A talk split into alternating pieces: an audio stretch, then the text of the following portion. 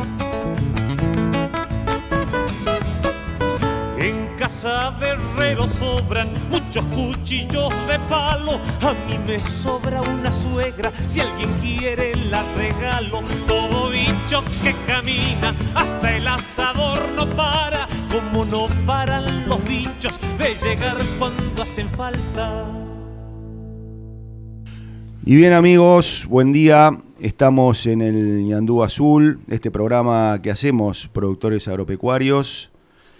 Hoy es 15 de agosto de este 2020 y estamos con equipo completo, con María Garros, Martín Aguer, Juan Emilio de Lucerreta y quien les habla, Fernando Sifone. Queríamos eh, hablar un poco hoy de, de, la historia y de cómo se escribe, ¿no? O quién la escribe. Eh, es decir, cómo se cuentan los sucesos. Eh, siempre hay dos o tres campanas, siempre eh, hay alguna parte de la historia que es tergiversada, siempre hay un relato. ¿Y cuál es el papel de los medios en toda esta cuestión? Buen día, ¿cómo les va? Así es, Fernando, el problema es de raíz, porque el engaño comienza en, yo diría, las promesas de campaña. Ahí empezamos, con promesas que no se sabe cómo se van a cumplir o si, si realmente se quieren cumplir. Y viste cómo es, dicen que el que dice una mentira no sabe la tarea que ha asumido, porque después va a tener que, está, obligado a inventar 20 mentiras más para sostener la certeza de la primera. Y estas falacias pasan a la historia muchas veces porque los historiadores, en lugar de ser verdaderos guardianes de la historia, son dominados o enseguecidos por sus propias pasiones. Entonces, por eso es tan importante, antes de leer la historia, leer quién es, la historia de quien la escribe. Y lo mismo sucede con los medios de comunicación y las redes sociales. Me parece que tenemos que nosotros dejar de ser perezosos y, y, buscar la veracidad detrás de cada noticia, detrás de cada historia y especialmente saber de qué de los contenidos educativos de los chicos en los colegios. Sí, la intencionalidad, ¿no es cierto? Con que se publica algo o con que se dice algo, siempre hay que ver cuál es el interés eh, detrás de la cosa, ¿no? Eh, por eso es tan importante sacar dudas y es tan importante que haya varias campanas y varias opiniones con diferentes ángulos para poder este, así en el conjunto eh, tener una historia más equilibrada y no solamente contada por una parte. ¿no? Así que bueno, vamos a iniciar. Eh, tenemos en comunicación al concejal Mauro Mócero, contador. Mauro, buen día. Fernando Sifone para el Ñandú Azul, ¿cómo te va? Buen día, Fernando, ¿cómo andás? Bien, muy bien. Eh, bueno, un poco, eh, nosotros te habíamos llamado para hablar de algunos temas, pero viendo el diario de hoy, vimos lo que sucedió en el Consejo el último jueves, creo que fue, eh, el, todo el tema del RAFAM y del poder ver los, los números del municipio. ¿Qué opinión tenés de esto, Mauro? Bueno, Fernando, mira, lo del RAFAM, eh, nosotros los acompañamos todas las veces a, a, los concejales de Cambiemos. Sin duda que, que, se puede ver en el RAFAM, ahora dijeron que podían ver más módulos, se les faltaba ver un módulo más, eh, que también lo vamos a acompañar, la diferencia es que esta vez no lo acompañamos porque decía de, cuestiones legales o presentaciones que ellos pueden hacer por su parte sin, sin necesidad de, tener nuestro acompañamiento. En el en cuanto al Rafal también hay que recordar que eh, a los concejales nuestros el año pasado y el anterior les pasaba lo mismo. Esto no es ningún tipo de, excusa, pero también constaba en actas eh, que habían denunciado varias veces que no podían acceder a todos los módulos. Es verdad que, que, que eso tampoco fue, todo se inició, eso fue cuando no se, no se presentaron a justificar el balance hecho por la gestión anterior. Claro. también es válido recordar eso porque eh, me parece que es una que es una actitud muy loable y que no importa qué gobierno lo daba y qué gobierno no, digamos, todos los concejales tendríamos que tener acceso a toda la información. ¿Es así? O sea, ¿hay alguna algún tipo de ordenanza o algún tipo de cláusula que diga que eh, el RAFAM tiene que estar visible a todos los concejales? ¿Eso existe? Del Tribunal de Cuentas es, lo que existe. Eh, no especifica supuestamente, pero pero pero seguro que sí, debería ser que accesible para todos en alguno. El único módulo que, que supuestamente no estarían viendo es el de las disponibilidades porque cambia minuto a minuto. Pero más allá de eso, Fernando, lo que quería recordar es que empezó esto cuando no pudieron eh, justificar su propio balance porque daba 114 millones eh, en exceso presupuestario. Eso también fue como un chivo expiatorio por ahí, porque o sea, vos estuviste en toda la gestión, en todo el año, supuestamente tenés todos los números, nosotros lo teníamos también en papel, obviamente que es más incómodo verlo en papel, pero lo tenemos en papel para ver todo, todo el balance del año pasado. Entonces también fue una forma de, salir de esa situación porque se vencía el plazo y no querer justificar sus propias acciones, que son las propias acciones de uno, que eso nunca había pasado en Coronel Suárez, más allá de que algunas veces se desaprueba, otras se aprueba, pero siempre uno justifica digamos su acción y sus balances como te, debe pasar a vos en, tu empresa o a cualquier persona que, que, tuvo una actuación y realiza una vez te va mejor, otra vez te va peor, pero pero estás ahí para poner la cara y, y, y demostrar tus números. Perfecto, aclarado Mauro eh, cuál es la posición. Eh, sí, em, otro tema que queríamos preguntarte, nosotros eh, hablamos el último sábado con el concejal Salerno acerca de, la imposibilidad del productor ganadero de, hacerse de una guía de traslado, de venta, si adeuda alguna cuota de tasa vial. Eh, habíamos dicho que la, medida era, era, extorsiva y discriminatoria, fundamentalmente porque eh, no pasa en otras actividades. Eh, y bueno, y, que, y queríamos preguntarte cuál es tu opinión al respecto.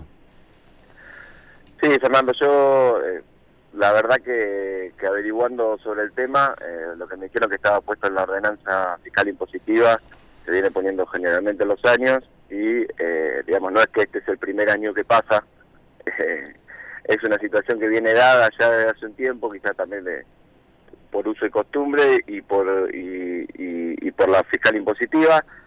Puede ser que, que no sea la situación ideal, como decís vos, eh, la verdad que no soy un experto en el tema, por eso el otro día cuando hablamos un poquito yo te dije que por ahí tendríamos que preguntarle a alguien de Hacienda, a alguien de la finanza, a ver qué, cuál es la explicación un poco más.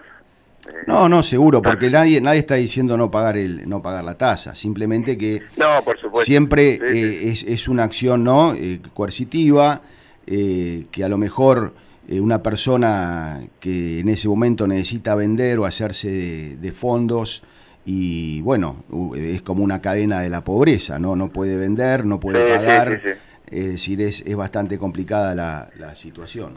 No, es entendible y podemos también, la verdad, trabajarlo. Sí. No, sé qué te habrá dicho el concejal Salerno, pero también se puede se puede trabajar en conjunto y verlo, porque como ya te digo, es una situación que viene de años y llega un momento que hay que cambiarla, las cosas que, que por ahí no resultan no, no, sí, lo importante es, es, el concepto que tengas. la verdad que el concepto que me decís vos es, es este, vos reconocés, si querés, eh, un poco que la situación eh, no es eh, algo... No es la ideal. No es la ideal.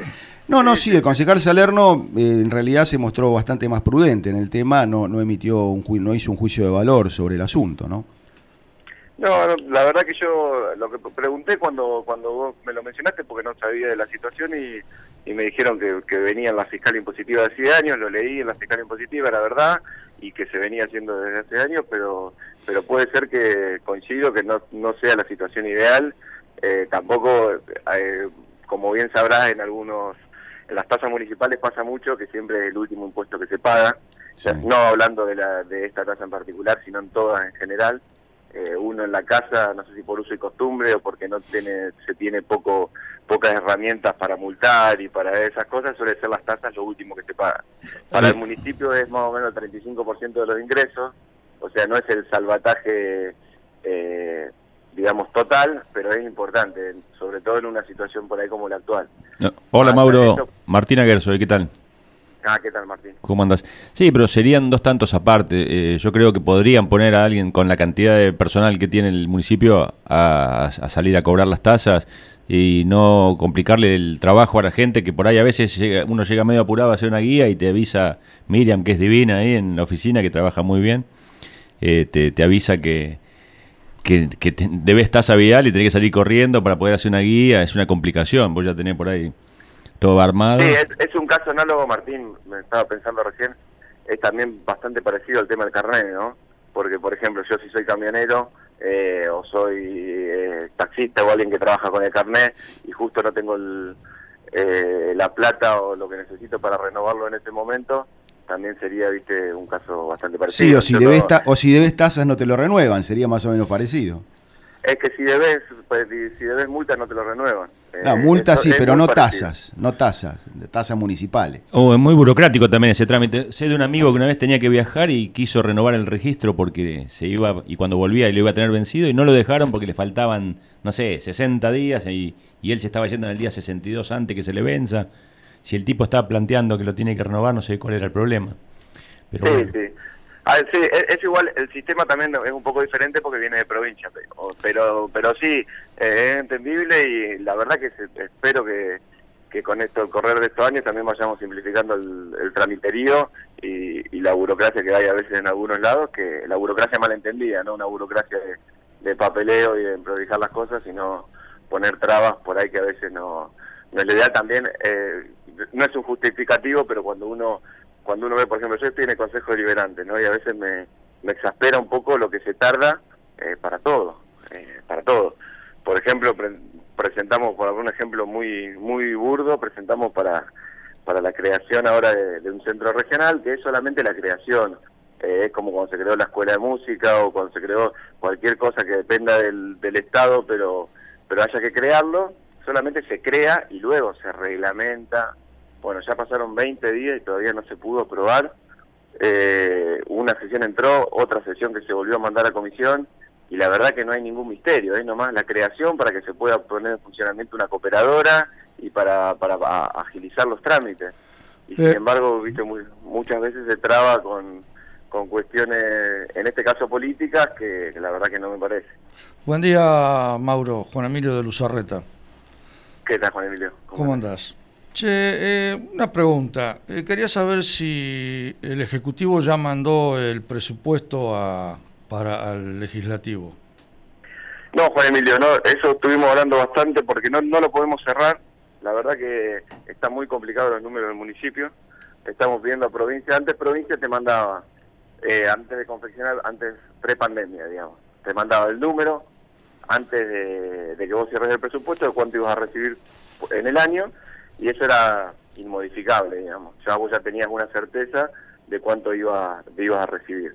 Bueno, ahora no pasa y te van mandando de apuchos por mes, pero más allá de eso hay un problema económico acá que, que, se arrastra eh, y la verdad que hay 200 millones de diferencia, hubo dos años seguidos donde se aplicó por ahí la cláusula gatillo que, que, mejoraba el sueldo del trabajador, pero en un contexto donde donde muy pocas ciudades y sin por ahí sin tener los, los fondos suficientes se aplicó de una manera quizá un poco irresponsable, aunque bueno, entonces ahora eso agravó muchísimo cuando nosotros llegamos a la situación en los, los sueldos y toda la masa municipal representaba por ahí un, un importe más alto que antes. Eh, eso no es culpa, por supuesto, de los trabajadores, ¿no? Es culpa de, de, quienes veían los números y quienes por ahí en un año electoral hicieron un esfuerzo que no que no se podía sostener desde los números. También la cobrabilidad, eh, cuando nosotros iniciamos, yo la otra vez creo que se los comenté, se había mejorado bastante. En enero fue el mayor de, mes de cobrabilidad, mayor que todos que cualquier mes del año pasado. Después, aún eh, con la pandemia, la cobrabilidad se mejoró bastante y se, se están mejorando los, los números del municipio, pero al haber un problema económico tan grande, yo creo que va a tardar tres o cuatro años. Entonces estamos, tampoco será cuestión de presentar un presupuesto eh, totalmente que esté mal para, para, para presentarlo ya. Por eso estamos esperando desde, desde Hacienda de la provincia que hablen con el, están hablando mucho con Claudio Díez, para ver si pueden por ahí hacer algún esfuerzo extra o ayudarnos a terminar de cerrar el presupuesto, que sea de una manera eh, digna y lo mejor posible para empezar a acomodar los números de acá a dos o tres años. Buen día, Mauro María Garros, ¿cómo te va? ¿Qué tal, María? ¿Cómo andás? Bueno, ojalá así sea y qué bueno que tengas también la buena predisposición para rever este tema de las guías. A lo mejor quien te dice se puede encontrar una buena solución. Este, dejando de lado un poquito tu rol de concejal, eh, contame un poco en tu rol de profesional como contador. ¿Qué opinas vos del sistema impositivo argentino en su conjunto, nacional, provincial, municipal? ¿Vos, vos reconoces que existe una presión fiscal excesiva? ¿Te parece eh, normal? ¿Cómo, cómo, ¿Qué te dicen tus clientes? ¿Protestan, me imagino? ¿Qué opinas? Eh, bueno, mira, es un tema que me, es el que más me gusta de, de mi carrera. ¿En serio? Eh, ¿Los impuestos? no, no te creo. Sí, sí, no, no. Eh, los sistemas tributarios en general eh, en, en toda Sudamérica son bastante regresivos. el del sistema argentino en particular es muy regresivo. Generalmente acá, para mí existe una presión fiscal excesiva sobre las pymes y muchas veces sobre lo que podríamos llamar el responsable inscripto que, que actúa solo y que tiene que pagar muchísimo más que lo que pagan, por ejemplo, las grandes empresas. En otros países, eh, en los países por ahí más, más, más fuertes en cuanto al sistema impositivo, que tienen un nivel de vida superior, que podrían ser los países nórdicos y eso, eh, la presión impositiva se, se hace en cabeza de las personas y no en cabeza de las empresas por una cuestión de, de mejor cobrabilidad y mejor por ahí que sea un poquito más justo el sistema de que el que tiene más realmente pague más y no alguien que por ahí eh, está en una pyme y está medio complicado y tenga que pagar tanto. Para mí el, el exceso por ahí, el exceso tributario acá se da sobre ese sector. Yo trabajaría más sobre las pymes, eh, que muchas veces eh, están ahogadas y no, no puedes darle el mismo tratamiento a, a Coca-Cola que a, que a, un, que a un empresario local, por ejemplo. Entonces, me parece que, por ejemplo, ahora en la pandemia se tomaron algunas medidas buenas como poder acompañar en el pago de los salarios, pero me parece que, que en algún punto debería ser más fuerte, discriminar un poco, discriminar en el buen sentido, discriminar y hacerlo de forma más fehaciente y que llegue mucho más con los empresarios chicos.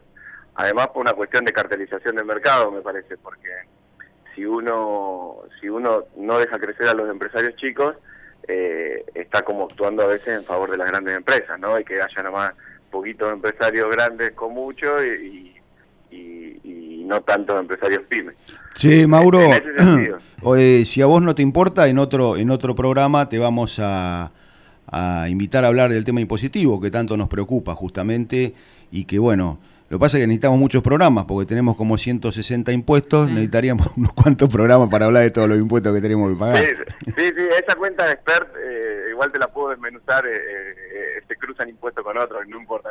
no es tan así, seguramente tampoco coincidamos, pero no importa, para eso estamos, para para zanjar diferencias y para en los puntos que tenemos en común eh, poder actuar y hacerlo de forma rápida. Bueno, te agradecemos mucho, te agradecemos mucho la comunicación, Mauro. Este, bueno, ha quedado claro por lo menos los conceptos. ¿eh?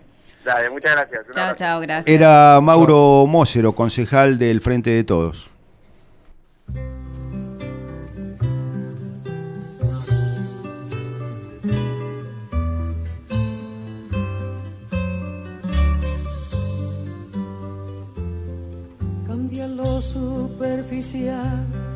Cambia también lo profundo, cambia el modo de pensar, cambia todo en este mundo, cambia el clima con los años, cambia el pastor su rebaño, y así como todo cambia, que yo cambie no es extraño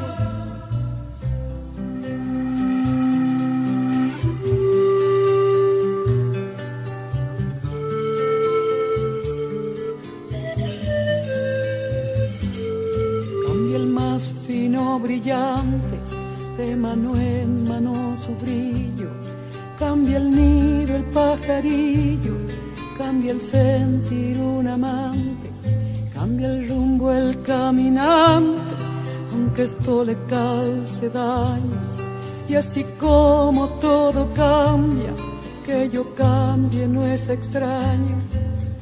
Cambia todo cambia.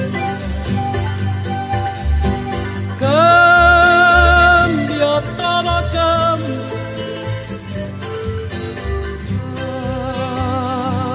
Todo. Cambia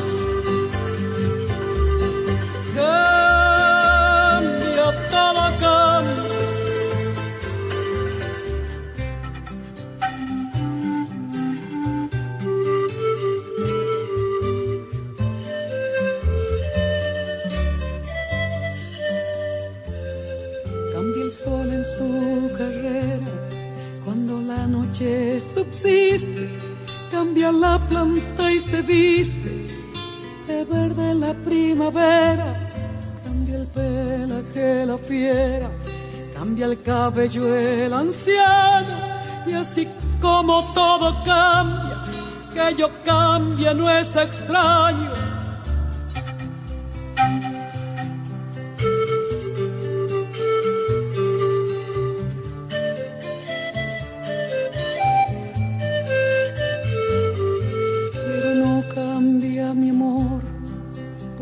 Lejos que me encuentre, ni el recuerdo ni el dolor de mi pueblo y de mi gente. Lo que cambió ayer tendrá que cambiar mañana, así como cambio yo en esta tierra lejana. Cambia todo cambia. Bueno, y como habrán andado los granos esta semana, Puelche nos va a informar. Adelante, Pollo. Buenos días, gente de Ando Azul. Les paso resumen de la semana. Por trigo disponible en Bahía Blanca quedó en 185 dólares. Para trigo enero 180.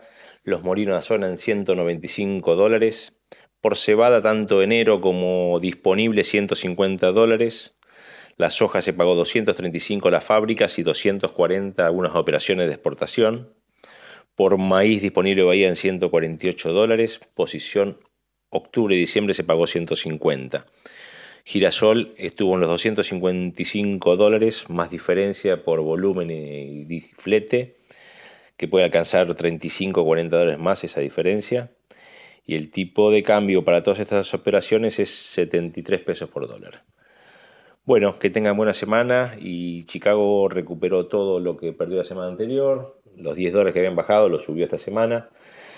Eh, por tormentas en Estados Unidos y seca. Pero bueno, siempre lo mismo, esperar que, cómo evoluciona el mercado. Buena semana, hasta luego.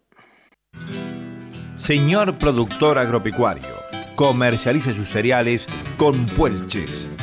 Contáctese con Gastón Aguer. El mail puelchessrl.gmail.com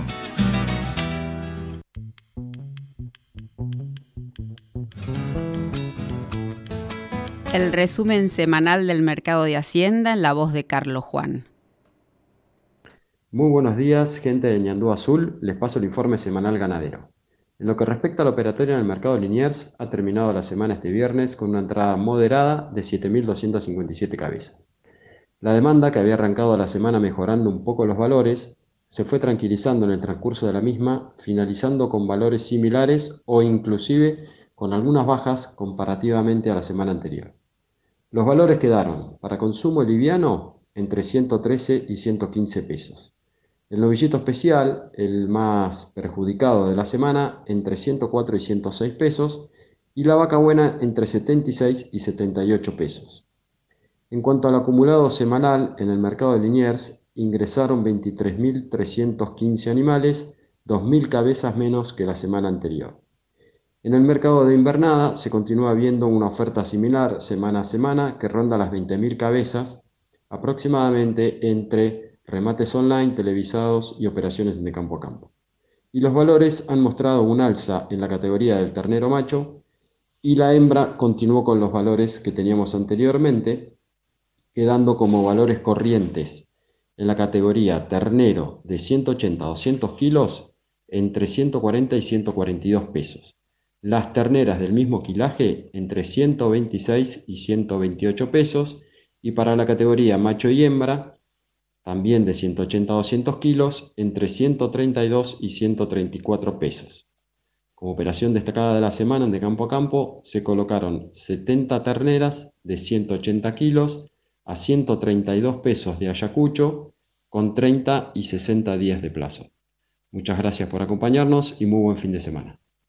Comercializa tu hacienda de faena e invernada en De Campo a Campo, el mercado ganadero. Publica tu lote y recibí una cotización en tu celular de forma rápida y sin mover la hacienda de tu campo. Bájate la aplicación desde el App Store o Play Store. Representante en Coronel Suárez, de Lucerreta Consignataria e Inmobiliaria. Teléfono 2926 400 284.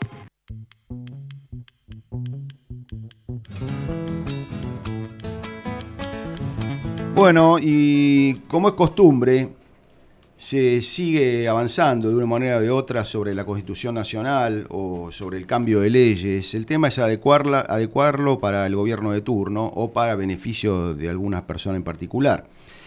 Lo seguimos sufriendo esta semana con la prohibición de reuniones o con el recorte de horarios, eh, que hay que irse a dormir o guardarse en su casa a las 12 o a las 11, y que las reuniones en lugar de 10 este, pueden ser de 9 o de 11 y todas esas cuestiones que la verdad a esta altura del partido ya este, eh, sobrepasan un poco eh, la paciencia del ciudadano que además de eh, no poder desarrollar sus actividades normales y en libertad,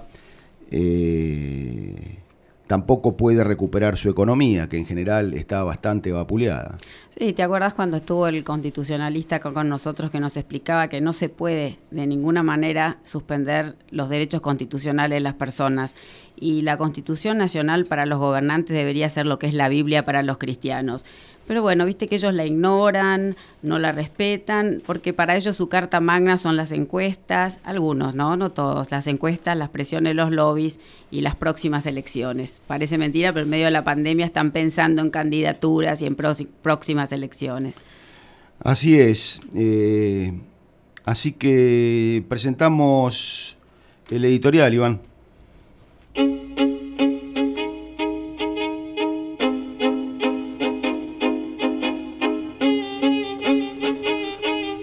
En un Peugeot 504 blanco viajaban Capuano Martínez, Ignacio Vélez Carreras, Fernando Abal Medina y Emilio Massa. Mario Firmenich, Carlos Ramos y Norma Rostito iban en una camioneta Chevrolet. Abal Medina y el gordo Massa subieron al departamento vestidos de militares y fueron recibidos por la mujer del expresidente general Pedro Eugenio Aramburu, que les ofreció café se lo llevaron secuestrado ese 29 de mayo de 1970 a un campo en Timote, cerca de Peguajó. Luego de una parodia de juicio revolucionario, Fernando Abal Medina lo mató en el sótano de estancia La Selma el primero de junio. Fue el acto fundacional de Montoneros, que hasta ese momento contaba con 12 miembros activos.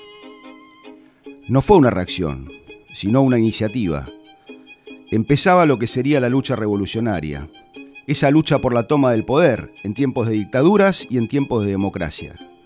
Empezaba el intento de imponer un gobierno totalitario. Había que sacar al país de circulación internacional, de la posibilidad de inversiones, y eran necesarias actitudes mafiosas. Según Beatriz Arlo, todos estábamos de acuerdo con la liquidación violenta de nuestros enemigos, o no necesariamente enemigos.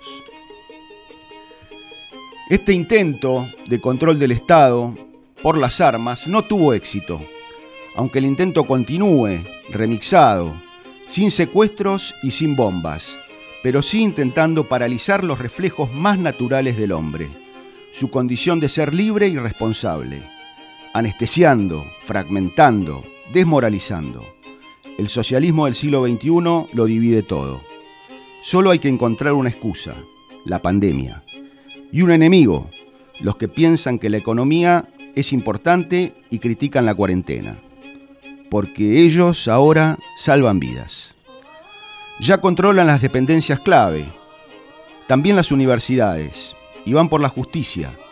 Cortan libertades, disminuyen el comercio, terminan con la división de poderes y concentran la suma del poder público en el poder ejecutivo.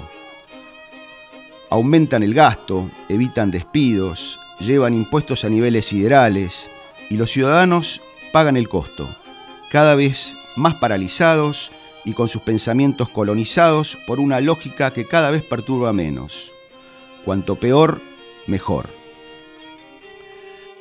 En sectores productivos, toma de tierras por aborígenes truchos, incendios de campos, bloqueo de empresas por sindicatos afines, reclamo de terrenos por movimientos sociales. Sin pistolas, sin granadas ni uniformes, solo con decretos de necesidad y urgencia y una mente perversa, todo soportado y pagado por los comunes, los de a pie, porque la cúpula no es solidaria, solo lo es con sus hijos, yernos, mujeres y amantes, que están en puestos decisivos. Debe ser así, no es fácil hacer política con toda la verdad. Pero como la familia, la patria no se elige, y olvidarla o, o volverse en contra es traición. La patria es ser agradecido con lo que se ha recibido de otros, de varias generaciones. Es enraizamiento. Son nuestros muertos, es la tierra, es orgullo del pasado, es la historia verdadera. Si nos falsifican la historia es porque quieren robarnos la patria. La patria es la herencia sagrada del ejército de la independencia que condujo San Martín. Por eso, en este 17 de agosto, salud, mi general.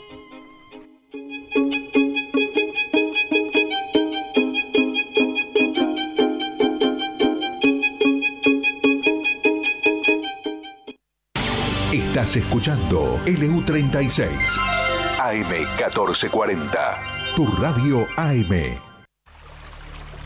El agua es indispensable para la vida. Para maximizar el rendimiento de nuestros cultivos, es necesario cubrir los requerimientos hídricos en todas sus etapas de desarrollo. Regar Suárez brinda asesoramiento, diseño y desarrollo de proyectos integrales por medio de pivotes centrales, con el objetivo de lograr la mayor eficiencia posible. Para más información, diríjase a nuestra oficina ubicada en Brown 1404, al teléfono 2926 492537 o en nuestra página web regarsuárez.com. Regar Suárez, cada gota cuenta. Innovación, tecnología, genética, rinde. Todo lo que necesitas para tu lote está en nuestra semilla. DS Hermanos, cerca tuyo y de tu campo. Representamos marcas líderes en semillas. Producción local de soja y trigo con tratamiento profesional de semillas. DS Hermanos, creciendo juntos. Te esperamos en Mitre 1855 de Coronel Suárez. Encontranos en Facebook y en Instagram. DS Hermanos Agro.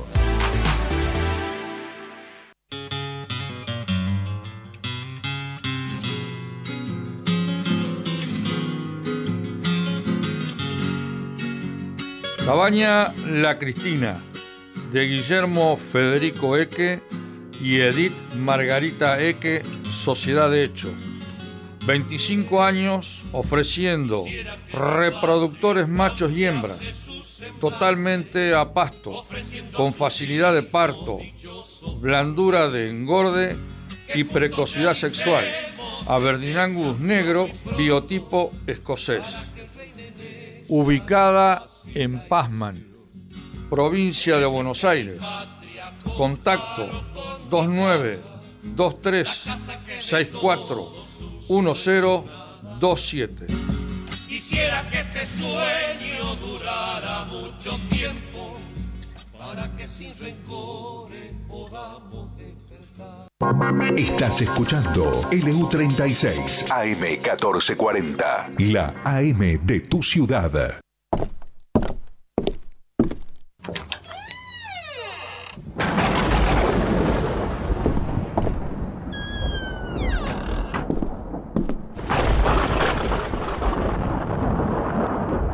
Reconocen la entrada triunfal, así es, Borja en el estudio. Buen día, Borja, ¿cómo estás?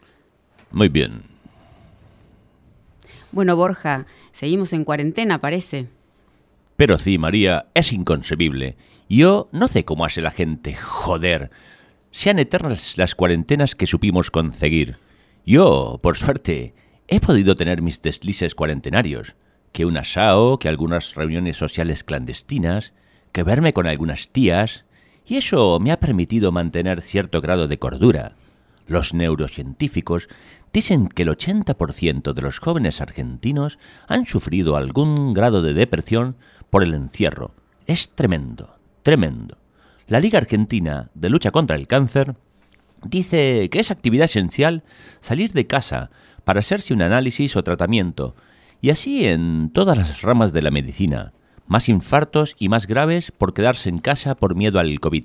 Sí, es tremendo. ¿Y cómo ves la reforma judicial? Eh, bueno, mira cómo será que hasta el CELS, afín al kirchnerismo, le parece mala la reforma. El Senado, mientras tanto, se inmiscuye en tratar los traslados de unos jueces, a pesar de una cautelar de una jueza que lo prohíbe, y van por más. Los K tienen la costumbre de no obedecer las sentencias que no les convengan. Ya lo hicieron con fallos nada menos que de la Corte Suprema de Justicia de la Nación. Allá en Santa Cruz con el caso Soza, procurador general de la provincia, ya que no le podían echar, le disolvieron el cargo. Están buscando reformar la justicia. Así, una vez que hayan quitado del medio a los jueces molestos, podrán avanzar en lo que les plazca. No pudieron hacerlo en los setentas con la lucha armada y ahora lo intentan desde el mismísimo gobierno. Ay, qué horror, Borja. ¿Y qué hacemos? Bueno, oponeros, manifestaos. Las marchas del 20 de junio decidieron al gobierno a suspender la expropiación de aquella aceitera del norte. Al respecto, he sido invitado a un acto para rendir homenaje a vuestro general San Martín. Te cuento que iré a pesar de que el tío se plantó contra nuestro rey allá por 1812 y nos corrió de América. Pero así aprovecho a montar a caballo, que es algo que me fascina, aunque no soy muy hábil, pero la oportunidad se presenta tarde y se marcha pronto, así que ahí estaré, como decís vosotros, en la rotonda, y aprovechando que aún estamos casi libres de la molesta coronagripe. En estos días he aprendido a beber de ese brebaje amargo que tomáis. ¿El mate, Borja? ¿Puedo ofreceros mate, café o un poco de optimismo?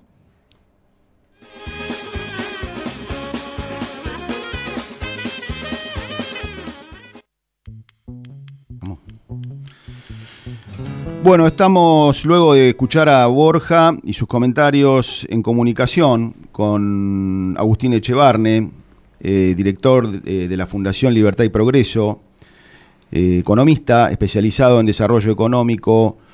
Buen día, Agustín. Fernando Sifone para Ñandú Azul. Buen día, Fernando. ¿Cómo estás? Bien, muy bien. Un gusto hablar contigo. Eh, quería arrancar preguntando acerca de ese mito que hay que la, Argentina es un, exportador de productos primarios. Eh, te escuchaba en alguna entrevista hace, hace un, unos días este, hacer referencia a, a, aquella Argentina de principio del siglo pasado, eh, donde la industria se desarrollaba. También había leído algún escrito de, de Gabriel Bénica en ese, en ese sentido. Y bueno, pero no son muchas las voces que hablan de eso, de esa Argentina industrial de principio del siglo pasado. ¿Nos puede hacer referencia a eso, Agustín? Sí, sí, encantado. La verdad es que es uno de los temas que para mí eh, es interesante entenderlo porque te cambia la explicación que tiene mucha gente sobre la Argentina. Y le, que yo creo que hay una, una equivocación que surge de la idea de algunos economistas que llamaron a ese modelo un modelo agroexportador. Cuando en realidad los que hicieron ese modelo, o sea, la generación del 37 que soñó la Argentina, Sarmiento, Alberti, Echeverría, Mármol, Cané, eran unos tipos que eran fenomenales, unos intelectuales creíbles, y luego los que lo implementaron, la generación del 80. Claro. Ninguno de esos hablaba de un modelo agroexportador. Los que hablaban, Alberti, por ejemplo, lo pone en la Constitución y explica en un libro de 1854, un año después de la Constitución, explica artículo por artículo de la Constitución. Dice que la Constitución tiene incluido un sistema económico que es el opuesto al socialismo. Y tiene un artículo que es el artículo 14 que impide la entrada del socialismo en la Argentina. Y ese modelo es el sistema de la escuela industrialista escocesa de Adam Smith. Entonces era un modelo industrialista, no era un modelo agroexportador. Y eso es muy distinto explicarlo, porque cuando uno ve eso dice, bueno, pero ¿qué pasa con ese modelo cuando lo introducís en un país que tenía una enorme cantidad extensiva de, de tierras fértiles y encima con la tecnología que estaba empezando en la segunda mitad del siglo XIX, que empezaban las cosechadoras, Argentina inventaba cosechadoras, después la registró McCormick en Estados Unidos, y después estaba el, estaba el frigorífico y estaba el tren, el ferrocarril. El ferrocarril era como si fuera la posibilidad de extender ríos por todo el territorio, porque te permitía trasladar el grano y por lo tanto se multiplicaban las hectáreas útiles. Sí, pero inclusive en los números ese desarrollo industrial de, eh, fue más, eh, más este, digamos, eh, más alto o más, más importante que el desarrollo este, agropecuario, ¿no es cierto? Exactamente, ese es el punto, porque uno se esperaría que en ese país, como Argentina, el agro obviamente iba a crecer de una manera extraordinaria y lo hizo, el agro creció muy rápido. Pero lo sorprendente, a mí me sorprendió porque cuando lo descubrí, ninguno de mis profesores en la universidad me lo había explicado, ninguno, es que la industria creció mucho más rápido que el agro. Claro, claro. Y, creció tan, es fácil demostrar que creció más rápido que el agro porque lo superó y para el año 1922 el agro ya era superior a la industria. Sí, nos referimos a, a, Bagley, a Bagley, Terrabuzzi, La Martona, en fin, todas industrias a partir de productos primarios, por supuesto, pero industrias al fin, ¿no? No solo a partir de, por supuesto, el agro fue un motor importante y un montón de cosas se vincularon al agro, pero también se vinculó al transporte, porque hicimos 47 mil kilómetros de ferrocarriles. claro. Y si bien importábamos los rieles, todo lo demás se hacía acá. Pero además se producía la industria metalmecánica. En Mendoza teníamos industria metalmecánica. En Santiago del Estero había una fábrica, por ejemplo, que producía partes para los tractores John Deere de Estados Unidos. La industria no solo crecía rápido, sino que abastecía el 71% de todos los productos manufacturados que se consumían en Argentina. 71 eran producción nacional, probablemente más que ahora. Y encima tenías un, un 20% que se exportaba, o sea que era una industria que también sabía exportar y que no exportaba a Paraguay o, Bolivia, exportaba a Estados Unidos y a Europa. O sea, era una industria competitiva y sin subsidios. Hola, eh, Agustín, soy Martín Aguer, ¿qué tal? ¿Cómo estás, Martín? Bien, en 1910 se fabricaban autos, estaba el la Gasti, había empresas navieras nacionales, era, era otro mundo, ¿no? Era otro mundo, nos faltaban cosas, por supuesto, era un país que estaba en plena expansión. Ningún país produce todo, lo cual es otra, tontería, creer que un país tiene que, producir todo es, es simplemente una tontería, no existe eso en el mundo. Todo el mundo está importando cosas, Estados Unidos importa cosas de China, es decir, eh, los chinos importan cosas de otros lugares, todo el mundo importa algo de otros lugares porque es mucho más competitivo. Eso está demostrado ya desde David Ricardo, ¿no? Las ventajas competitivas, que todo país eh, se beneficia del comercio. Aún se beneficia del comercio si es peor en todo. Entonces, para entender eso, eh, imagínate que Messi, por ejemplo, fuera además gran jardinero. Sin embargo, a Messi le conviene contratar un jardinero porque él gana mucho más plata como, como jugador de fútbol. Pues lo mismo ocurre con los países. Vos te tenés que poner a hacer las cosas en las que sos más, más productivo comparativamente con el resto de los países y hacer el resto. Pero en ese mercado libre, Argentina hacía no solo agro, eso es una falsedad, también hacía industria y eso es importante. Y lo otro que es muy importante es desmitificar a, Previs, porque Previs cometió un error gravísimo, equivocado, que destruyó a gran parte de América Latina y Argentina en particular, que fue esa idea de que los términos de intercambio favorecían a los países productores de industria en contra de los, de los agrícolas. Y es mentira, es mentira, es falso, porque lo que nunca comprendió Previs es que las manufacturas cambian. Claro. Entonces vos te compras una computadora que vale mil dólares a los dos años te compras otra computadora que vale mil dólares de nuevo, pero el producto es distinto. pero perdón, no se escuchó, no se entendió. El producto es distinto. ¿Cómo? Ah, el producto es distinto, dijiste, no, no te había entendido. Claro, los productos son distintos. Vos compras una computadora que vale mil dólares, pero la que estás comprando hoy es el doble de potente Claro, de lo que te vendían hace dos años atrás. Y eso Previs no lo contabilizaba. Si, compro- si compras un tractor que tira siete rejas, ¿no? y Sí. después compras un tractor que tira 14 rejas, el precio del tractor puede ser un 20% más caro, pero la eficiencia del tractor es 100% mejor.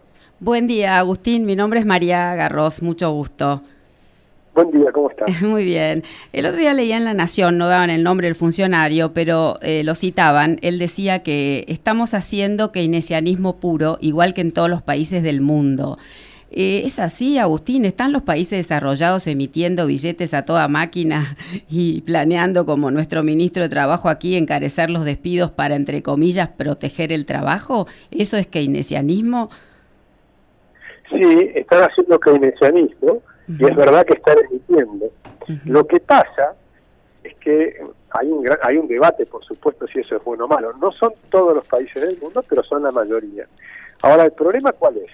El problema es que en Argentina se hace keynesianismo aún cuando la economía está andando bien. Claro. Entonces ahí es un error garrafal. Por ejemplo, todos hablan de que en la época de Néstor Kirchner hubo una recuperación fuerte de la economía porque venía de una crisis enorme y encima se multiplicaron por tres los precios agrícolas. Entonces tenías la soja en 600 dólares.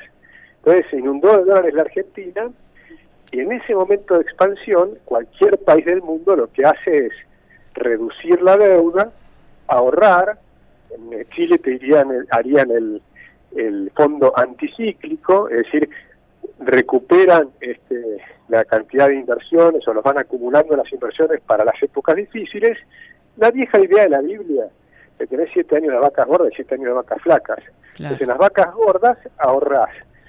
Eh, obviamente se elimina el desempleo, los subsidios de desempleo desaparecen, porque ya no son necesarios y demás. ¿Qué pasó en Argentina? En esos años pasamos de un millón y medio de planes sociales a ocho millones de planes sociales. Al campo le sacamos la plata con retenciones, es decir, le sacamos la ganancia extraordinaria que, que los legítimos dueños eran los del sector agropecuario, se lo robamos, y con ese dinero lo regalamos a los demás. ¿Y qué hicimos? Metimos una cantidad de gente que se transformaron en vagos, que durante décadas viven de planes sociales. Y eso es lo que mató a la Argentina. Claro. Eh, Agustín, y, y- y el tema de la inflación, que, que todavía mucha gente parece mentira, yo no sé si es porque no llega con una boletita como el resto de los impuestos que dice inflación, mucha gente todavía cree que, que los precios suben porque la culpa la tiene el, el almacenero inescrupuloso. ¿Es así? ¿Cómo, ¿Cómo es este fenómeno? No, eso es una tontería. Está clarísimo que, que la inflación es un fenómeno exclusivamente monetario, es exclusivamente el Banco Central. Y a los economistas que dicen lo contrario, yo les digo muy simple, explíquenme por qué cuando Cavallo en el año 91 puso la convertibilidad, la inflación cayó del 3.000% a cero.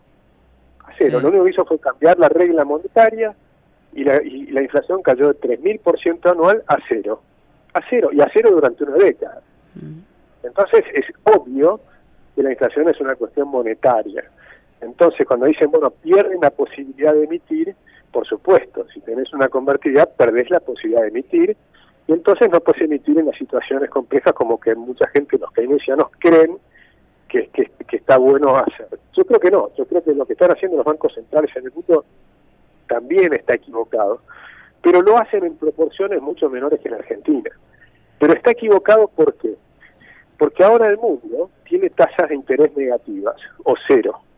Hay mucha deuda, hay 17 billones de dólares, que es mucho dinero, está eh, a tasa negativa, lo cual es un absurdo, es una aberración. ¿Y dónde se ve esa aberración? Bueno, en los futuros jubilados, porque los futuros jubilados van a tener jubilaciones en función de la tasa de rentabilidad de las inversiones de estas décadas. Y si estas décadas tienen tasa cero, los jubilados van a tener indemniza- eh, van a tener jubilaciones mucho menores, que es lo que les está pasando en Chile, por eso la gente se queja. Entonces hay, hay consecuencias en tomar estas medidas que si las haces en pequeño nivel, en una recesión ayudas un poco con seguros de desempleo y demás, puede ser razonable. Cuando exagerás, generás unas distorsiones en la economía descomunales. Claro. Eh, y Agustín, ¿y, qué opina usted sobre el manejo del gobierno, con, cambiando de tema, ¿no? con esta vacuna de Oxford? Porque no, no se ve que hablan de soberanía inmunológica, ¿no? Bueno, eso fue una inversión que se hizo el año pasado, que todavía era el gobierno de Macri. O sea, en todo caso le tienen que aplaudir a Macri y, no al gobierno actual. Pero esa inversión que se hizo, probablemente si hubiera sido este año no se, no se hubiera hecho. Pero como ya está hecha la inversión, se aprovecha el laboratorio para fabricar eh, parte de esa vacuna. Una inversión privada, o sea, no tiene nada que ver el Estado en este caso, ¿no es cierto? No, es una inversión privada. Lo que tiene que ver el Estado es que había generado la, gobierno anterior las condiciones para cierto entusiasmo y había ciertas condiciones que les permitieron hacerlo. O sea que eso claramente lo que hay que hacer es aplaudir a los ingleses que mm. descubrieron la vacuna, ¿no? Pues acá siempre se explica, acá, acá hay una distorsión de la mentalidad que es impresionante, ¿no? Porque yo no lo veo al, gobierno, debería decir agradecerle a los ingleses que, inventaron esta vacuna en todo caso, es lo primero que hay que hacer y después al sector privado, el sector público no tiene nada que ver. Sí, sí. lo único que hace el sector público es comprar la vacuna si quiere. Bueno. O, o bien las compran los privados y no permiten hacer que compren los privados, hay que ver cómo lo organizan. Y Agustín, ¿y, qué, y qué, le dice usted a las personas que, que, que, cuando usted sostiene el liberalismo, la economía de mercado, un sistema capitalista, que es lo que hace progresar al mundo, le dicen, no, acá en la Argentina eso no se puede, eso sería una utopía? Bueno, no es una utopía porque justamente ocurre en cinco utopías que no existen en ninguna parte. Y en cambio, yo les puedo dar ejemplos de cinco continentes donde los países de distintas culturas, por ejemplo, te dicen en Argentina no se puede por un problema cultural.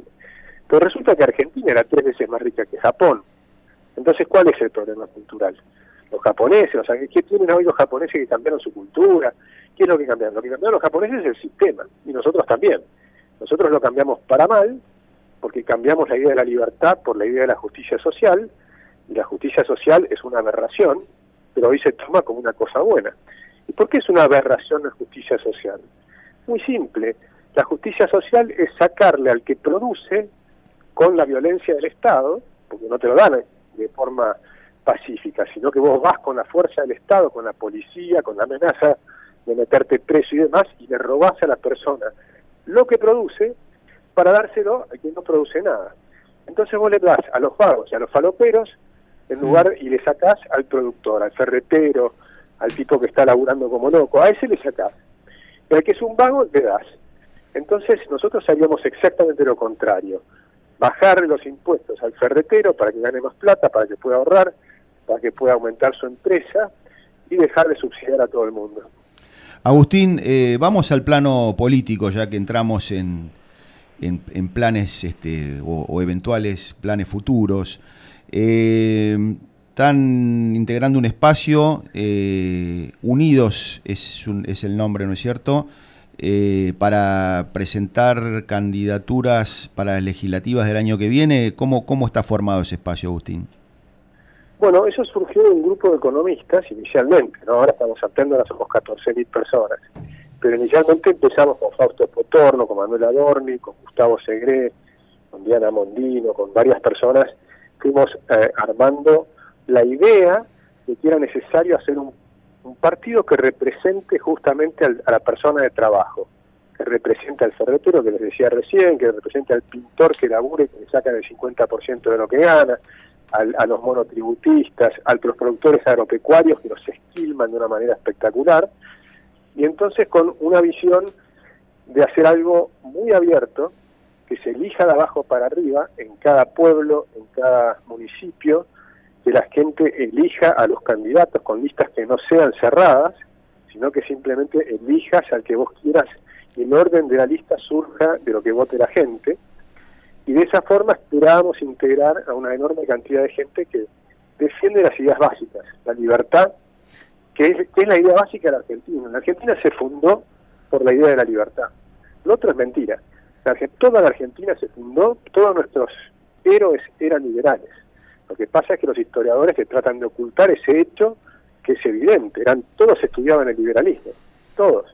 Belgrano, Vieite, Sarmiento, todos nuestros héroes de la historia eran liberales. Sí, es una invisibilización de esa, de esa etapa, ¿no es cierto? No se la nombra o se la tergiversa. Eso lo... Se la tergiversa. Por ejemplo, dicen que Belgrano no era liberal. Belgrano era un fenomenal liberal. Belgrano fue un tipo que era brillante, era hijo de una familia rica de Buenos Aires, una de las familias más ricas de la ciudad de Buenos Aires, y fue a estudiar a Salamanca. Y en Salamanca tuvo, creo que el segundo promedio más alto en 500 años. Y como tuvo ese promedio, le permitieron leer los libros prohibidos. ¿Y qué eran los libros prohibidos? Eran los libros liberales, que la iglesia los había prohibido. Entonces leía a Montesquieu, a Locke, a Hume, a Adam Smith, y, todos esos libros son los que trajeron las ideas a Argentina. Es, eh, Cornelio Saavedra, que es el presidente de la primera junta, era un lector de Locke. Y uno sabe que es un lector de Locke porque cuando eh, en las audiencias donde él participaba antes de la revolución, él toma argumentos que son de Locke.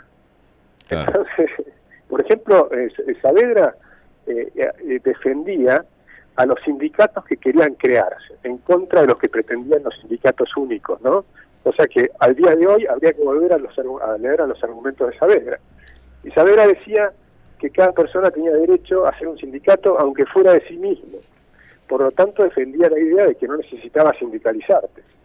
Fíjate lo avanzado de la época de, de Saavedra, pero eso lo tenía porque leían a los autores liberales defienden a cada individuo. Y Agustín, el, liberalismo es lo que defendió a cada individuo y por eso surgió el feminismo. El feminismo es una idea liberal, sí, no es una idea de izquierda. Agustín vio que en, las últimas manifestaciones de la gente se ven consignas que hace mucho que no se veían y es un poco lo que usted está diciendo en favor de la libertad, la propiedad privada, los derechos individuales.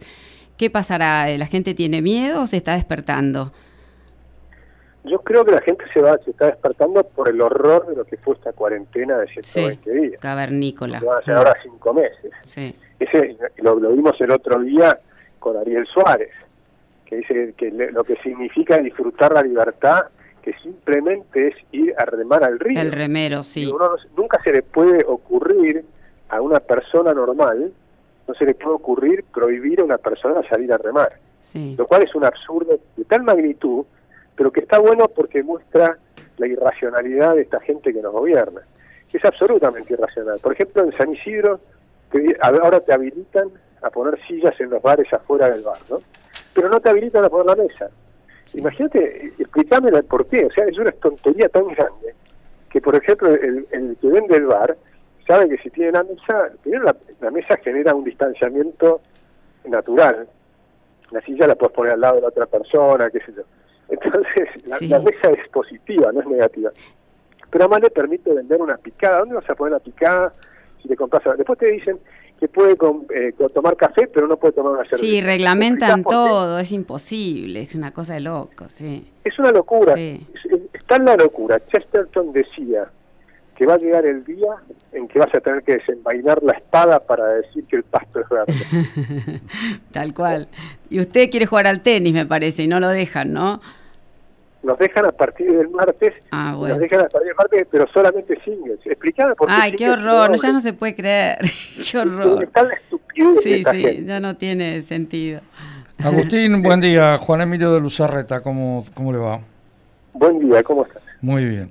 Eh, una pregunta. ¿Se puede, ¿Se puede llegar a dar vuelta a este desastre que se viene sin tener un plan económico como este gobierno? Bueno, el gobierno tiene un plan económico, aunque no lo diga, o sea, siempre hay alguien que está pensando en qué van a hacer. Ahora, yo sí estoy de acuerdo en que no es un plan económico lo que va a cambiar la Argentina. Nosotros necesitamos un programa de, reforma institucional para volver a tener un sistema económico y rentístico basado en la escuela de Smith, como marcaba nuestra Constitución. El día que hagamos eso y respetemos la Constitución, Argentina vuelve a ser un país desarrollado. Pero eso requiere reformas estructurales profundas, no es un problema de a dónde pones el tipo de cambio y la tasa de interés. Creo que sí, creo que cerró. Sí, sí, perdón, no, no, no, creo que es, justo el, cumplir la Constitución es, es el único camino, ¿no? Totalmente, lo que pasa es que la Constitución actual la han prostituido. Sí. Y, la, y la forma de demostrar que la han prostituido es simple. Nosotros en el año 13, en la Asamblea de 1813, se eliminaron las prerrogativas de sangre y éramos todos iguales ante la ley. Ya no, en la Constitución del 94 vuelven a poner las, las prerrogativas de sangre. Los aborígenes. Ya no somos todos iguales ante la ley. ¿Cómo? Sí, sí, el tema de los aborígenes, de los pueblos originarios, ¿se refiere? Exactamente, lo cual es una aberración total, porque en vez de tener a todos los habitantes de la Argentina como iguales, ahora depende de la sangre. Como yo tengo un poco de sangre charrúa, entonces puedo ir a Uruguay y pedir un pedacito de Punta del Este. Claro, pero lo tiene que, con decirlo nomás, no hace falta que, puede decir que tiene sangre charrúa, o diaguita, o, toba. o percibirse charrúa. O percibirse charrúa también. no, no, pero yo digo que caso de verdad, yo tengo un poquito de sangre charrúa. Pero te das cuenta que es absurdo. El, nivel de absurdo de esta gente, y dejo que hay muchos abogados que hicieron esto, fue una escuela estructuralista que se impuso entre los abogados en contra de las ideas de la libertad. Las ideas de la libertad son superadoras, es lo que nos permite unirnos. Por eso nosotros tenemos en la moneda en unión y libertad, que dicen todas las monedas que tienen los argentinos en el bolsillo, dicen en unión y libertad. Mm. Todavía nos quedan, pero ya nos olvidamos lo que significa. ¿Qué significa eso en unión y libertad? Lo que significa es que la libertad es respetar al otro. Entonces, si todos nos respetamos mutuamente, entonces hay unión. En cambio, si vos pones la justicia social, destruye todo. Porque la justicia social es que alguien decide cuánto te puede sacar para regalarle a otro. Y bueno, todo ahora es un conflicto permanente. Todas las últimas modificaciones han socializado un poco nuestra constitución. El 14 bis es un artículo bastante socialistón, pero el preámbulo habla de asegurar los beneficios de la libertad. Mm. Claro, por eso ahora ha creado una, una, constitución mixta, por no decir bochornosa, donde, eh, claro, el preámbulo es maravilloso, toda la constitución es maravillosa, salvo las modificaciones que le pusieron. El 14 bis es bochornoso. Sí, sí. Es bochornoso porque, por ejemplo, te pone el salario mínimo. Ahora, analizar el salario mínimo vital y móvil. Cualquier libro de microeconomía, cualquier libro de microeconomía, yo acabo de hacer una clase que está en internet para el que quiera mirarla, cualquier microeconomía te explica que es imposible aumentar los sueldos por una ley, salvo que aumentes el desempleo. Ahora, es mejor estar a que algunos estén desempleados que los que están empleados tengan un poquito más de sueldo. Y en Argentina todavía es mucho peor, porque como tenemos un 35-40% de la gente en el sector informal, cualquier aumento de sueldos por ley en el sector formal de la economía te baja los sueldos del sector informal. Claro, Entonces, en cualquier aumento de sueldos en el sector formal de la economía empeora a los más pobres. Sí, Bueno, Agustín... Te... Que ya no empeora a los más pobres. Sí, bueno, eso, eso empeora a todos, pero eh, te agradecemos mucho la comunicación, realmente ha sido más que interesante, hemos tocado temas realmente que mucha gente no toca, no toca, ¿no? El tema este de la, del, del mito de la, del modelo agroexportador y, y toda esta cuestión de la de la falacia de la justicia social. Así que, bueno, muy interesante y, bueno, hoy te comprometemos para en, próximos programas por ahí este, charlar otro poco. Encantado, cómo no, un placer. Bueno, muy amable. Eh, fue Agustín Echevarne para el Ñandú Azul.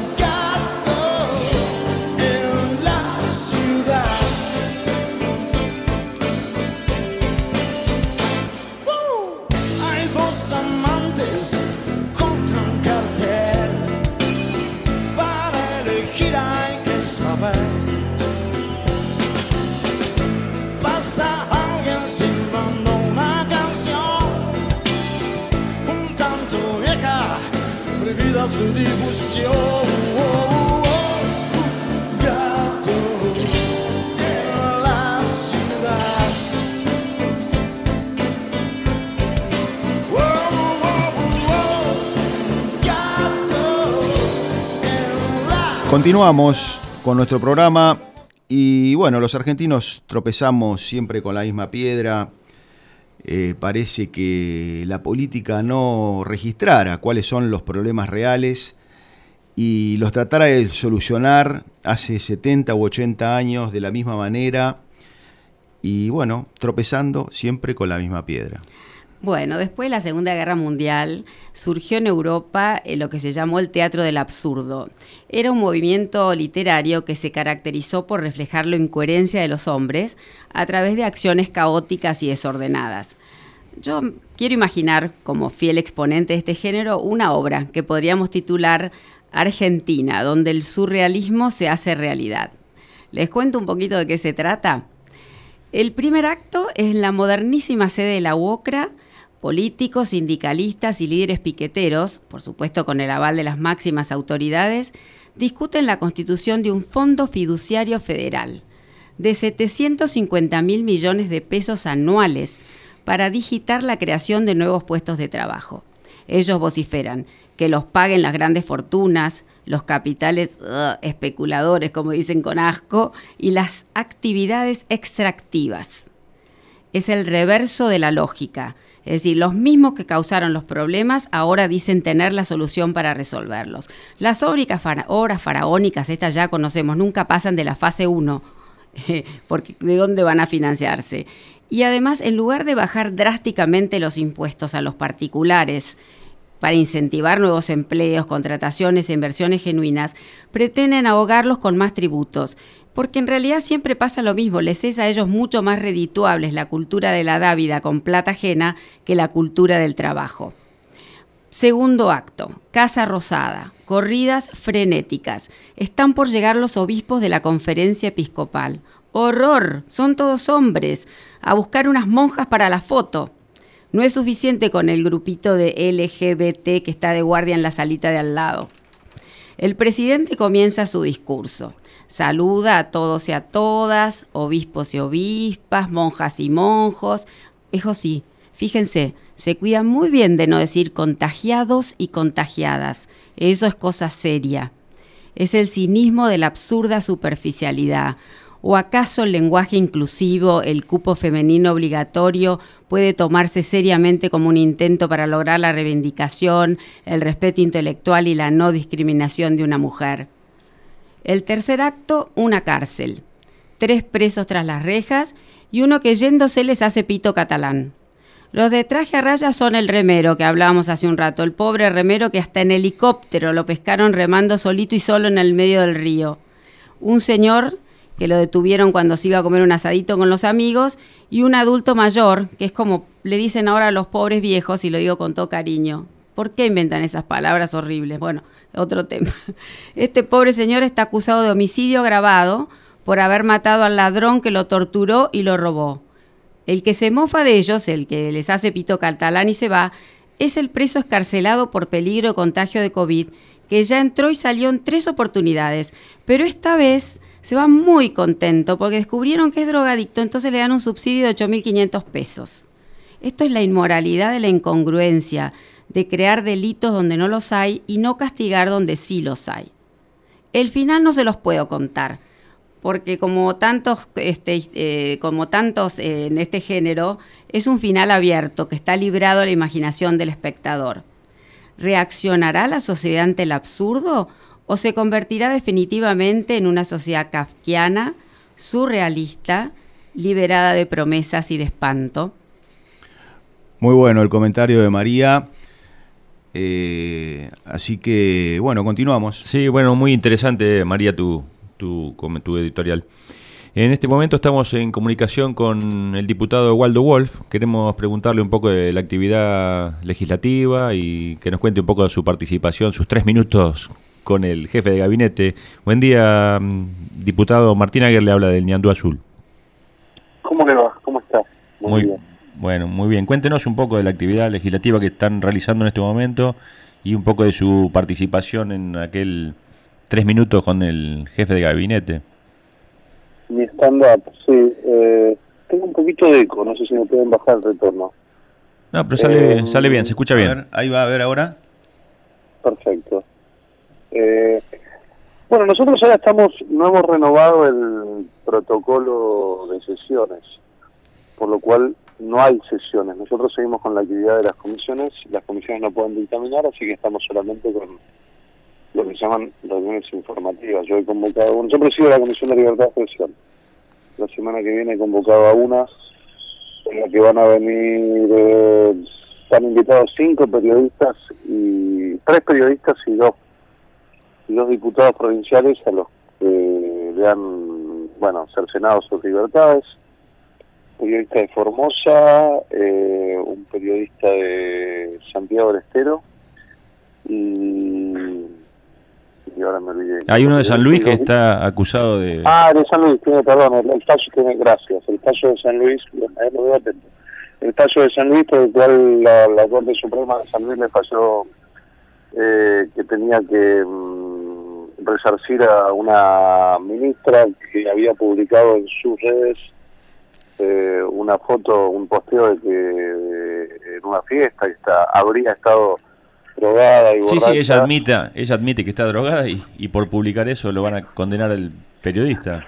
Sí, sí, así que bueno, eh, eso, eso es lo que estoy convocando y, mm, y bueno, después no hay mucho, ¿no? Porque el, el Congreso no puede funcionar de la manera que venía funcionando, estábamos tratando solamente le- leyes consensuadas, el, espíritu del Parlamento es el debate, la, confrontación de ideas, es la discusión y habían hecho una escribanía porque solo traíamos aquellas leyes que, tenían un consenso del 100%, que por supuesto tienen que ser tratadas, pero esas son las más fáciles. Entonces, como nosotros no queremos eh, habilitar la discusión de la reforma de la justicia, porque nos parece que es un caballo de Troya para, para empezar la impunidad del kirchnerismo, hoy no hemos renovado el protocolo de, de reuniones, ¿no? Sí, porque aparte de lo que se convino para las reuniones eh, mediáticas o virtuales, no sé qué, tampoco se cumplió mucho porque manejaban el botoncito a su criterio, ¿no? Sí, y bueno, y usted me decía, se, se, se viralizó bastante mi, mi alocución en la Cámara. La verdad que ser diputado nacional para tener tres minutos con suerte, porque tampoco hablan todos. Yo porque he renovado, tengo mi, mi lugarcito y, y soy bastante expeditivo, pero te dan tres minutos, ¿no? Entonces te tenés que aprender, porque te cortan el micrófono, a tres minutos te cortan. Sí, sí. tenés que hacer un stand-up, ¿no? Tenés que pensar rápido, tener todo ordenadito, y el jefe de gabinete no te contesta, ¿no? Jefe de gabinete que está establecido en, en la Constitución Nacional, el artículo 101, que debería comparecer eh, mensualmente a la Cámara meses, de... sí. Bueno, mensualmente el Congreso, ¿no? Sí, Cada sí, dos sí. meses a cada una de las cámaras, y en ocho meses no vino y encima tiene la soberbia de reírse o de decirte que, que era el, el Estado Montero estaba derecho, que yo todo, la verdad que es una falta de respeto, porque lo, lo primero que podría hacer es pedir disculpas, decir, bueno, la pandemia hizo que no pueda venir y uno hasta lo podría entender, pero tienen esa soberbia de, de perdóneme el término, porque yo se lo he usado otras veces, yo soy bastante irónico y a veces dentro de las posibilidades que me da eh, que, que me da los medios, a, a veces tengo algún pequeño exabrupto más que nada para que la gente tome conciencia una clase de moral con la bragueta abierta, ¿no? Una clase, clase de democracia, cuando estás establecido en la Constitución Nacional que tenés que venir todos los meses y no viniste ocho meses. Mínimamente decir, miren, disculpen, y uno que tiene educación y bonomía, diría, bueno, ya está, pido disculpas, cerremos el tema, arranquemos el cero. Pero no, encima nos dan clases, ¿no? Buen día, diputado. Mi nombre es María Garros. Muchísimo gusto en saludarlo. Hola María, buen día. Mire, lo primero que quisiera decirle es que yo soy una persona que me ha conmovido, lo- nada me ha conmovido tan profundamente en la historia moderna universal como el holocausto. Eh, vi que en enero se cumplieron 75 años de la liberación de Auschwitz y otros campos. ¿Y me daría una reflexión, por favor? Bueno, este, en línea con lo que usted dice, ha sido eh, eh, en, en- en la, en, la, en la época contemporánea ha sido tal vez el evento emblemático eh, más conmovedor de, de la humanidad respecto de cómo, cómo el ser humano, como una, una sociedad ilustrada como la alemana en el siglo XX pudo te- tener una estructura de, de preparación para destruir una parte de su sociedad de manera consensuada, de manera pensada, de manera orquestada, de manera legal, porque las leyes de Nuremberg se votaron eh, en, en los parlamentos alemanes. Bueno, a mí me toca muy de cerca, yo me crié en el seno de la comunidad judía alemana, mi padre fue un hombre que escapó de la, de la Kristallnacht, que fue la noche del 9 al 10 de noviembre del 38, donde comenzó formalmente el holocausto con su familia. Gran parte de mi familia paterna quedó en los campos, así que me ha tocado vivir y criarme en primera persona, escuchando de mis familiares y sus amigos alemanes que contaban con sus vecinos, después de estar 500 años en Alemania, sus familias, eh, comenzaron primero a, a cercenarle la libertad de, de circular, de estudiar, de hacer deporte, y un día le dijeron no tiene más derecho a la propiedad y otro día le dijeron no tiene más derecho a la vida.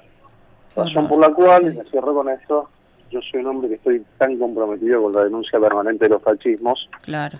porque los lo, lo, lo- los he mamado en mi casa En de carne propia, sí. Y escúcheme, diputado, y un tema también tan importante, los atentados terroristas a la Embajada de Israel, la AMEA, y también el asesinato del fiscal Nisman, ¿cree que alguna vez se van a esclarecer? No, No. no, la verdad que no, creo que no, porque cuando yo siempre doy el mismo ejemplo, eh, y, y lo que a mí no me gusta hacer de, de me, me me encantaría decirle que sí, ¿no?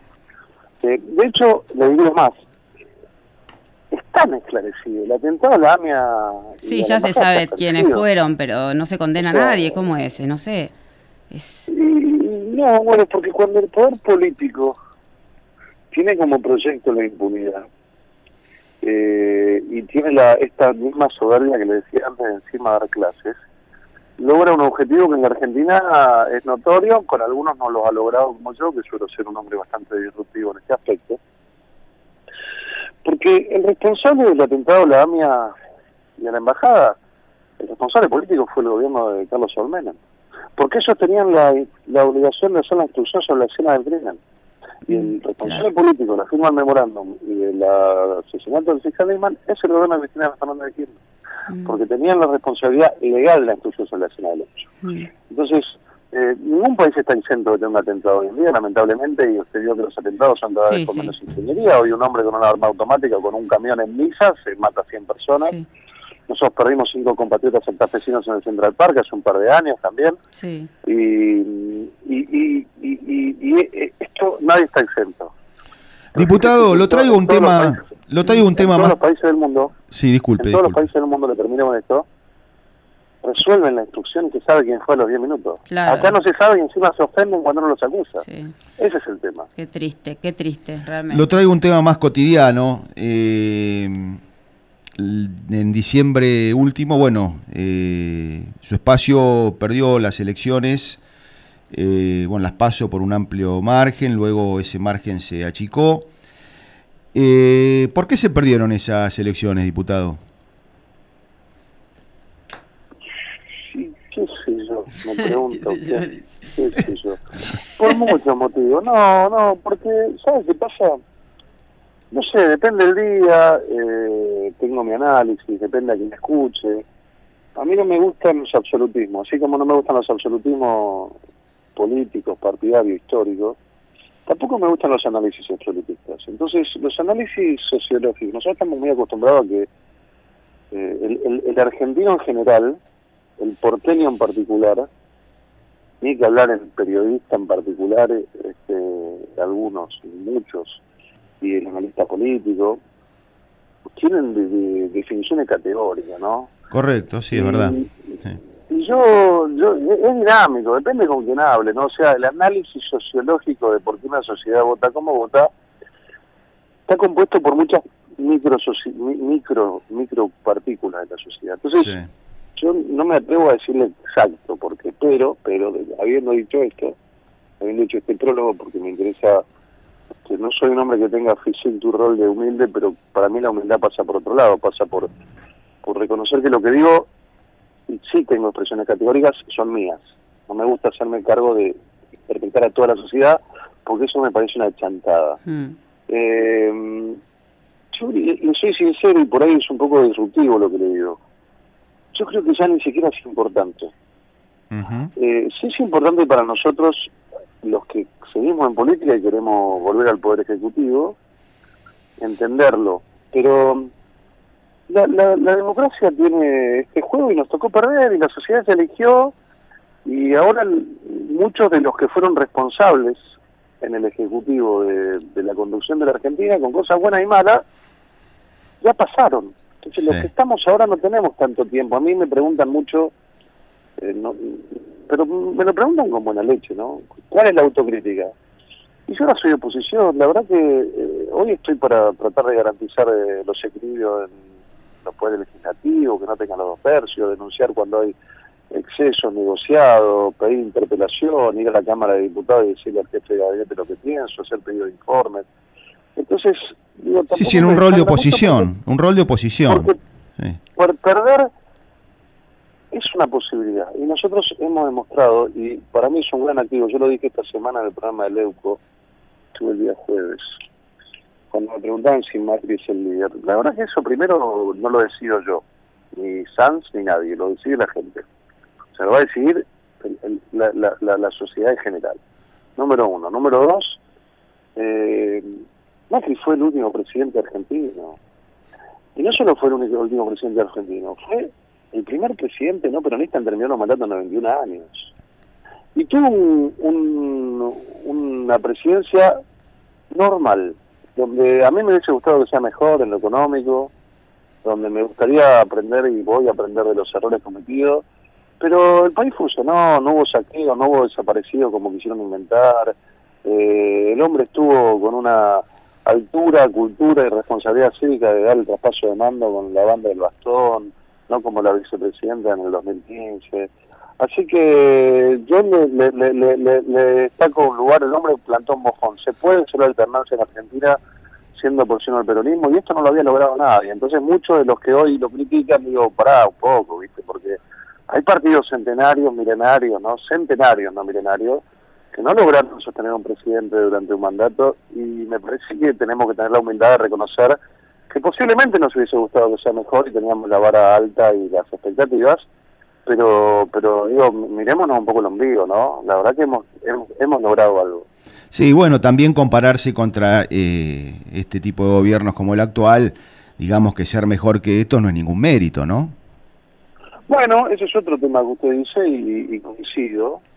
Eh, yo creo que no es ningún mérito por un lado y por otro lado es un mérito porque usted vio que en general la sociedad y la opinión pública para los gobiernos no peronistas tiene la vara de Suecia y para los gobiernos peronistas tiene la vara de Uganda. Con, que me, perdonen, Sí. me perdonen los ugandeses porque no quiero faltar el respeto, hablo en términos de pobreza y demás. Este, este es un gobierno que a mí me ha sorprendido, yo soy un hombre de, de fijar posiciones, me hubiese encantado equivocarme, porque yo quiero que nos vaya bien, a todos, lógicamente.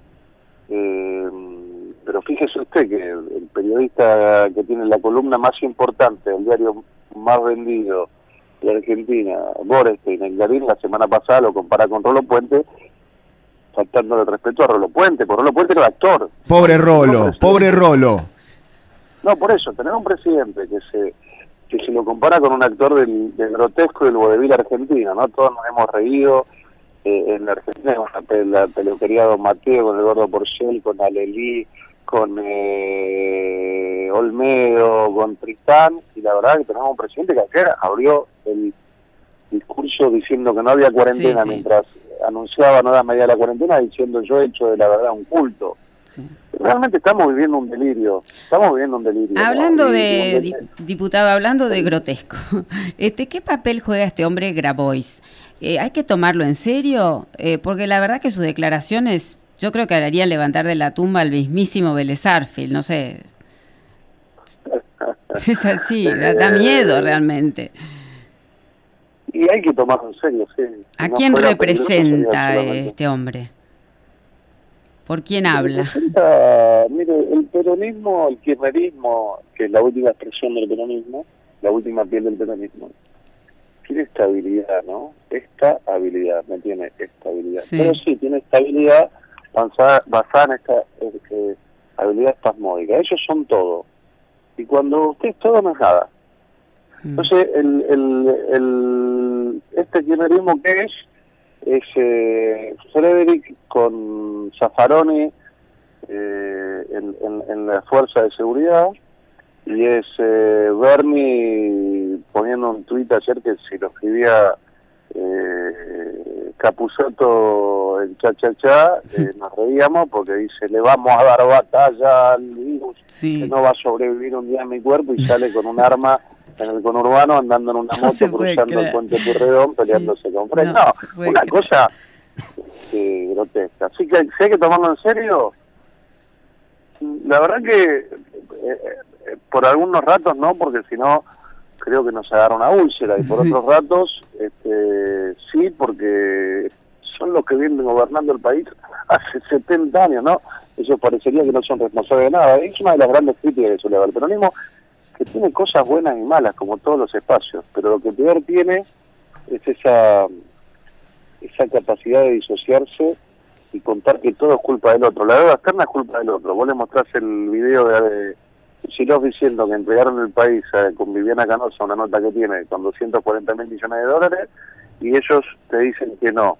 Eh, le decís, eh, hay pobreza en la Argentina. Le decís, mirá, cuando termine este mandato, el, el, el- el actual, el año 2023, ustedes van a haber gobernado 30 de los últimos 40 años. La provincia de Buenos Aires, 32 de los últimos 40. Pero el 30% de la provincia de Buenos Aires, los 10 municipios que tienen las barriadas más postergadas, La Matanza, José Cepaz, eh, Florencio Varela, San Martín, los 40 años, el 100% del tiempo. Y ya te hablan de la pobreza y de la falta de recursos y de la falta de estructura como si ellos hubieran llegado hace 10 minutos. Y la culpa del gobierno de Macri que estuvo cuatro años de los últimos 40. Entonces me parece que ese es el gran problema de la Argentina. ¿no? Yo lo que le enseño siempre, hago, yo hago política naturalmente. Eh, diputado, Cuando hablo, sí, cuando hablo con mis hijos, te, te, te remato con esto. Cuando hablo con mis hijos y quiero sean leales, le digo, hacete cargo. Y un hijo me dice, me fue mal, no estudié, me equivoqué, listo, arrancamos de vuelta.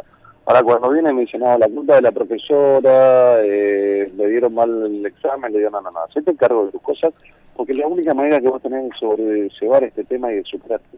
Y el peronismo no se supera porque no se hace cargo de lo que, de lo que hace. eh, diputado Juárez Pinero de Luzarreta, ¿cómo le va? ¿Cómo está? Eh, una pregunta. Usted en el espacio que ocupa en Cambiemos o Juntos por el Cambio, eh, quiere, quiere convocar eh, la unión con otros partidos. ¿Cuáles, o, o- ¿Cuáles serían esos partidos? O... En realidad no, no, no, no es que quiero convocar. eh, yo llamo a la unidad en este momento. Eh, primero, primero quiero convocar a la unidad entre nuestros partidos, ¿no? Primero. Eh, Sí, porque nosotros sí, también es- tenemos nuestra eso, eso quizás sea más importante, empezar por casa, ¿no? Bueno, por eso me hago cargo, si, si- perdone que sea autorreferencial, pero pero bueno, estamos estamos hablando conmigo, entonces tengo que hacerlo. Eh, eh, en primer lugar, este yo estuve el otro día con, con el programa de Lecu y justamente hablé de esto al final de mi nota y, decía esto. Eh, porque creo que nos une muchas más cosas, creo que nosotros eh, muchas veces nuestro dirigente promedio y nuestro electorado promedio tiene un paladar negro funcional al, al, al, al, al paladar opuesto que tiene el, el kirchnerismo, la última piel del peronismo, ¿no? Que es eh, esa crítica. No, a mí no me gusta eh, Macri, dice. Y a, otro dice, no, no, pero a mí no me gusta Horacio de la Reca. Y aparece el otro pariente en el asado y dice, no, no, pero a mí María Eugenia Vidal tampoco me gusta. Entonces digo, primero veamos qué nos une. Nos une mucho más de lo que nos desune. Es imposible que nos guste todo- a todos el mismo. Porque justamente los que integramos este espacio en general somos gente que no somos ni dogmáticos, ni personalistas, ni pistas. A mí, en realidad, no me gusta todo de ninguno, ni siquiera me gusta todo de mí mismo. O sea, yo- es imposible que a mí una persona me, contenga en todo, porque no, no me pasa ni con las personas que he hecho las sociedades más importantes de mi vida, con mi mujer y con mis hijos, y con mi madre y con mi padre falleció. Pero capaz que habría que buscar ideas en lugar, que en lugar de personas, diputado. No solamente personas, las ideas son más importantes. Porque en realidad que el, el abanico de ideas que hay bueno, dentro de su por- partido por es bastante eso- amplio. Por eso le digo, está bien su aporte. Entonces, ¿cuáles son las ideas? Nosotros creemos, primeramente en la libertad, segundamente en el sistema democrático republicano, que es alternancia. Puede entender, bueno, que se puede perder, que, que, que- que no, no, no, no, no recibimos órdenes, que tenemos discusiones adentro. Entonces, yo con este criterio quiero decir a todos, miren, muchachos, primero definamos que estamos todos adentro. No se puede vivir al borde de la ruptura.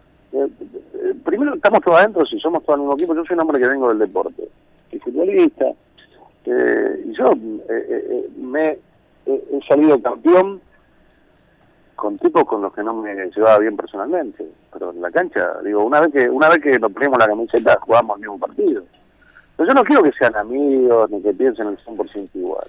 Y quiero que, terminemos con la discusión y quiero sumar a los liberales, sí, claro, porque creo que los liberales en nuestro espacio tienen muchas más cosas en común que, que con el kirchnerismo y, y me parece que los liberales todavía están, a algunos no les gusta lo que les digo, yo se lo digo con cariño y muchos lo han entendido, terminan siendo funcionarios del kirchnerismo, porque hace 20 años que no meten a un diputado. Eh, ¿Por qué no empezás siendo diputado? Yo se lo he dicho a los candidatos que han sido candidatos a presidente. Mira, ¿ustedes operarían con un médico que nunca opera a nadie? No. ¿O le darían un hijo para que lo operen a alguien que nunca opera a nadie? No, bueno, entonces vos no podés ser presidente el primer día. Yo hace cinco años no soy diputado, después apuntaré más alto, o no, por ahí no me dé el- la zancada, no lo sé, veremos. Pero digo, vengan acá, métanse, remáñense, métanse en el barro, eh, pujen para que nosotros tengamos más presencia liberal adentro de nuestros proyectos eh, y vayamos todos juntos hacia un frente en contra del populismo, del partido único, del pseudofascismo, del totalitarismo, que es lo que hoy hay y hace esa divisoria de aguas en un país que yo creo que tiene que ser bipartidista, como son la gran mayoría de los países en el mundo. No hemos inventado nada, y el peronismo lo que quiere es destruirte como oposición y, y- y no permitir de que te puedas rearmar, ¿no? Diputado, se nos ha acabado el tiempo, le agradecemos mucho la comunicación y bueno, le deseamos el mayor de los éxitos. Gracias a ustedes, hasta cualquier momento, un gusto. Que de Gracias. Gracias, muy amable. Y que, y que tengamos un buen lunes 17 de agosto conmemorando eh, una fecha tan importante de, de un verdadero prócer. Ese fue un prócer que vino a liberarnos de la tiranía y no muchos de los ídolos de barro que algunos intentan levantar. Seguramente la gente va a manifestarse en ese sentido, diputado. Ojalá si lo haga respetando la ley siempre. Un abrazo grande. fin Un abrazo. Era el diputado Waldo Wolf en el Llando Azul.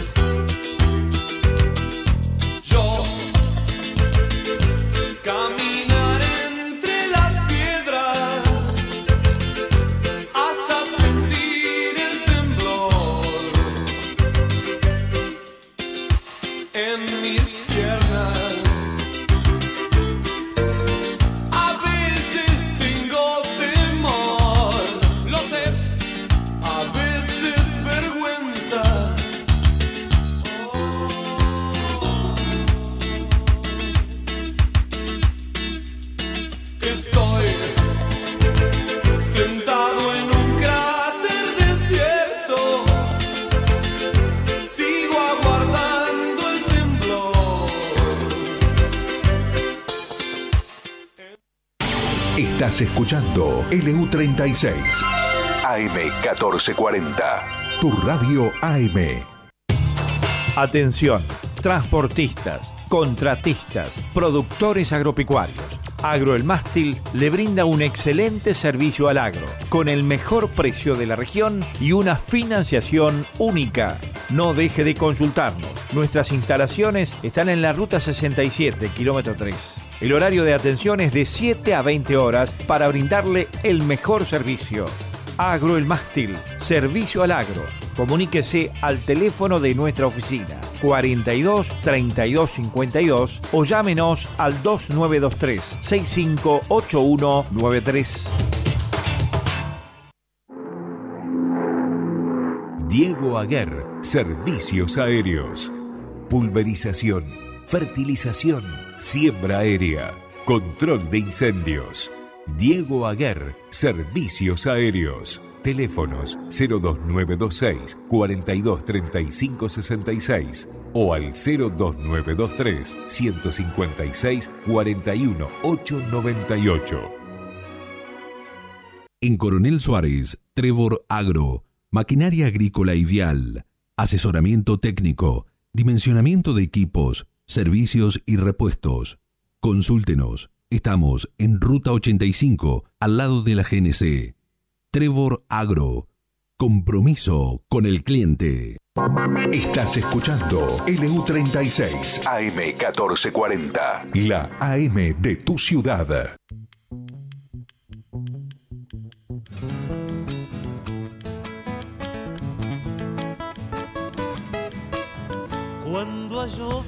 Y bueno, vamos cerrando nuestro programa. Eh, seguramente los temas que hemos tocado hoy ayudarán un poco a tomar conciencia que hay que movilizarse, no hay que dormirse, no hay que desmolarizarse, no hay que hacer política desde un chat. Opiniones este, negativas desde un chat como sola intervención, la verdad que no solo nos suman, sino que restan.